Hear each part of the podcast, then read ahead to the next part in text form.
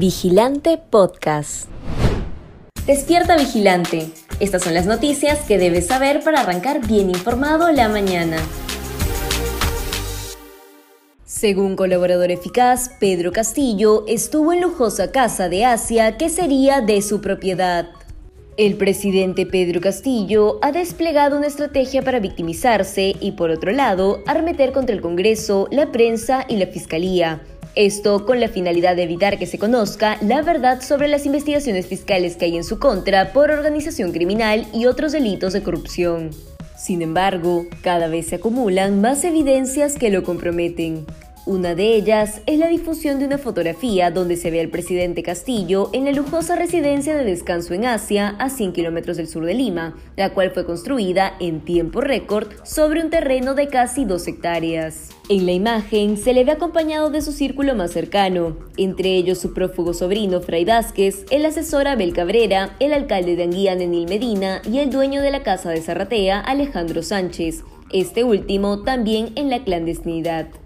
Desde este viernes llega a su fin el estado de emergencia. El gobierno publicó este jueves 27 de octubre el decreto supremo que oficializa el fin del estado de emergencia por COVID-19 en todo el país, el cual levanta todas las restricciones por coronavirus que se tenía hasta la fecha. Esta decisión se toma luego de dos años y ocho meses, porque el estado de emergencia se aplicó en marzo de 2020, cuando se registró el primer caso de esta enfermedad en el Perú.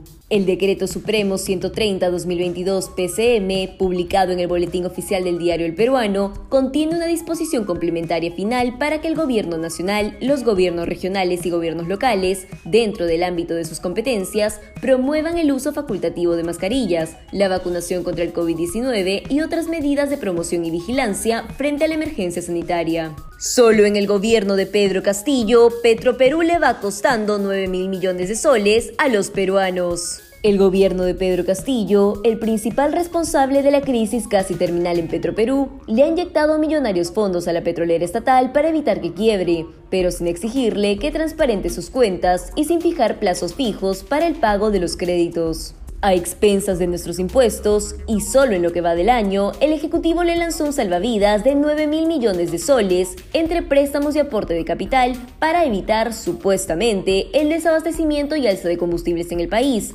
pero no ha pasado ni lo uno ni lo otro. La Asociación de Grifos y Estaciones de Servicio alertó que no hay gasolina ni diésel en muchos grifos de Lima, el centro y el norte del país, y el precio de la gasolina subió en 40% solo en 2022.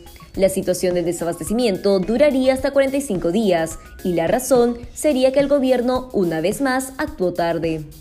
Manchas azules en verduras evidencian la presencia de químicos dañinos para la salud. Si bien es sumamente común que los peruanos consuman cebolla china con singular frecuencia, un comunicado de la Asociación Peruana de Consumidores y Usuarios ha generado temor en la sociedad, debido a que se detectó la presencia de pesticidas dañinos para la salud en las verdes hojas de este vegetal. Los químicos fueron detectados por la presencia de manchas de color azul en sus hojas y tras un análisis realizado por el equipo de especialistas de ASPEC se logró determinar la presencia de agroquímicos sumamente peligrosos para el ser humano y que incluso están prohibidos por ley. El presidente de ASPEC, Jaime Delgado, señaló que esta situación es sumamente preocupante para el país, debido a que revela un ineficiente trabajo del Estado para evitar que este tipo de químicos sean utilizados para combatir plagas. Estos insecticidas están prohibidos por ley. Por este motivo, no pueden ser utilizados ni en la comunidad europea, ni en Estados Unidos, ni en América Latina. Nueva moción de vacancia solo cuenta con 60 firmas. El pasado 19 de octubre, una nueva moción de vacancia, la tercera en 14 meses, comenzó a correr en el Congreso con la finalidad de iniciar un nuevo proceso de destitución contra el presidente Pedro Castillo, quien cuenta con una denuncia constitucional en su contra que le imputa serios delitos por ser el presunto líder de una organización criminal enquistada en el gobierno. Si bien este documento aún no fue presentado formalmente, se espera hacerlo en el transcurso de las próximas semanas, siempre y cuando se cumpla con la condición de las 87 firmas. Esta curiosa pero entendible decisión serviría para asegurar el proceso de destitución contra el mandatario, quien hasta el momento ha sido blindado por las bancadas de izquierda del Parlamento y por los congresistas denominados los niños.